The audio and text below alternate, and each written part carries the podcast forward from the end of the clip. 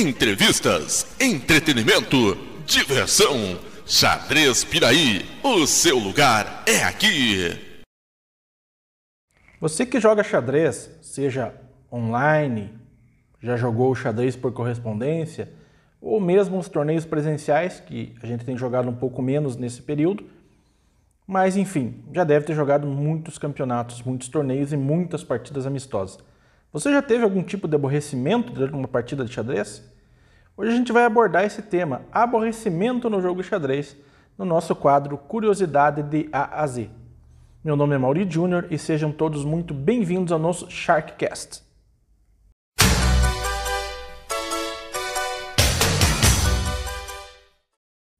Quando eu comecei a jogar, geralmente eu jogava partidas amistosas e fui jogar torneios com um ano, dois, três anos depois que eu já tinha aprendido a jogar xadrez. Então eu jogava mais com alguns amigos e tal, e realmente com eles eu não tinha nenhum tipo de aborrecimento. Foi quando eu comecei a participar de torneios fora da minha cidade, torneios aí oficiais, abertos do Brasil, jogos abertos, enfim, eu comecei a ter alguns aborrecimentos, né? Desde aquele pessoal que ficava se mexendo demais na cadeira. É, acreditem, eu já passei por momentos em que eu jogava com jogadores que acho que digamos assim, o banho não era uma prioridade. E aquilo acabava causando alguns tipos de constrangimentos ali durante a partida. É, até jogadores que fumavam quando era permitido. Enfim, eu já tive uma série de aborrecimentos que me fez, inclusive, é, propor empate em partidas que eu estava melhor ou até mesmo abandonar partidas que eu estava melhor. Não era sempre que isso acontecia, lógico. Mas eu já abandonei algumas partidas por conta de não ter que ficar tendo maiores tipos de mais aborrecimentos dependendo do adversário.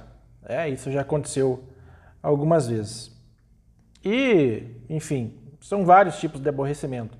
Né? Como eu já citei, é, ficar se mexendo demais na cadeira, é, ficar encarando, ficar resmungando. É, enfim, isso pode acontecer. Aí, os adversários, quando enfrentavam o Kasparov, por exemplo, que ele tinha aquela famosa encarada, mas ele só estava olhando, mas de certa forma isso te traz algum aborrecimento, isso eh, ninguém gosta de ser encarado, né? E no xadrez esse tipo de situação ainda não passei, né? De ser encarado pelo adversário e tal. Mas já enfrentei adversários que ficavam inquietos e ficavam resmungando. É, é complicado. Eu tenho um livro que eu estou usando como algumas bases, algumas curiosidades interessantes, que ele chama Checkmate, o raciocínio em cheque. E um desses livros, na sua, no livro de número 6, existe um moderno dicionário de xadrez, é onde eu estou me baseando para trazer algumas curiosidades para vocês. E nesse livro tem uma parte que fala sobre os aborrecimentos no xadrez. E eu li alguns ali que são bem engraçados e tal. Vou reproduzir aqui para vocês. Irritações que causam a um jogador de xadrez esforço indevido ou, ou obrigam a suportar situação inadequada ou desagradável, com o fito de abalar seu equilíbrio nervoso e fazê-lo jogar mal. Alguns aborrecimentos não são causados intencionalmente, ao passo que outros são deliberadamente provocados para perturbar o oponente. Os seguintes aborrecimentos têm sido citados na literatura do xadrez. Lembrando, galera, que esse livro aqui é de 1973. Então vamos lá. Primeiro, colocar o oponente sentado de modo a perturbá-lo com o brilho do sol ou outros reflexos. Segundo, fumar charutos mal cheirosos ou atirar, ou atirar fumaça na face do oponente ou através do tabuleiro. É, esse eu nunca passei. Já tive que enfrentar adversários mal cheirosos, mas não pelo cigarro. Terceiro, mudar constantemente de posição, como por exemplo, balançando o corpo ou a própria cadeira, mantendo-a suspensa sobre as duas pernas posteriores ou sacudindo-se de diversos modos. É, isso eu já enfrentei e realmente é muito chato. E parece que ele adivinha aquele momento que você está um pouquinho mais concentrado e aí ele faz aquele tipo de manobra. É, realmente é irritante. 4. Executar maneirismo embaraçoso a fim de dar falsa impressão acerca da correção dos lances, tais como resmungar quando um sacrifício ou uma troca tenham sido resultados recusados, melhor dizendo, torcer ou entrelaçar os dedos para demonstrar satisfação por um lance próprio ou mostrar surpresa pelo desacerto de um lance do adversário. Também já passei por isso. Aqueles, putz. Ou às vezes eles fazem algum tipo de resmungo meio que para é, é um migué, né? O famoso migué. Ele sabe que ele fez algum lance assim que foi bom, mas ele dá esse migué para que você pense que aquele lance não foi bom e você acabe caindo aí na, na ciladinha dele, né? 5. Bater com uma peça no tabuleiro com ares façanhudos. Olha, nunca tinha ouvido falar essa palavra. Vivendo e aprendendo, né? Façanhudos, lançando ao mesmo tempo ao adversário um olhar dominador. 6. Pentear-se constantemente, ajustar os óculos ou as roupas. Mas também não lembro de ter ninguém se penteando na minha frente. Eu acredito que pouca gente tenha passado por isso.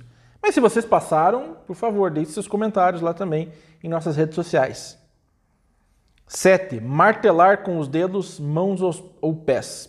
É o famoso ficar batendo, né? Tirar concentração. Outra coisa muito irritante também é o jogador que fica brincando com caneta, né? Fazendo aquele liga, desliga, liga, desliga, aperta, desaperta, enfim. 8. Pairar e oscilar com a mão sobre as peças para causar confusão. 9. Cantarolar ou assoviar baixinho, falar consigo próprio ou expelir suspiros. Também já enfrentei adversários assim, mas eu me vingava, né? Porque dependendo da situação, enquanto ele estava bem, ele cantarolava, e aí, se o jogo virasse, eu começava a cantarolar. É, não é uma coisa. Não façam isso, crianças, não façam isso. Mas na hora dava uma certa raivinha. 10. Conversar com espectadores ao fazer os lances. Isso é ridículo. Em partidas de xadrez por correspondência, são os maiores motivos de desagrado inobservância do limite de tempo no envio de respostas, recepção de respostas secas, inamistosas, registros com simples jogadas e pessoas que nunca sabem direito quando devem abandonar.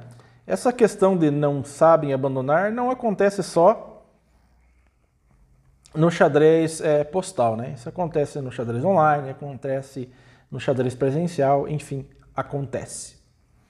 Tá bom, galera? Então era isso a curiosidade de hoje, falar um pouquinho sobre aborrecimento. Não chega a ser uma curiosidade, mas é uma experiência que as pessoas já devem ter passado por isso.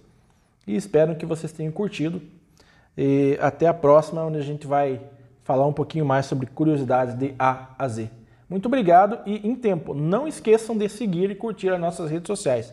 Estamos presentes no YouTube, no Facebook, na Twitter, enfim, dá uma procuradinha. Basta digitar aí na sua, no seu buscador xadrez Piraí e logicamente já vai aparecer um monte de redes sociais aí. Muito obrigado e até a próxima. Cuidem-se. Xadrez Piraí, mais do que uma equipe, uma família. Xadrez, Xadrez Piraí. Piraí. Piraí. Piraí.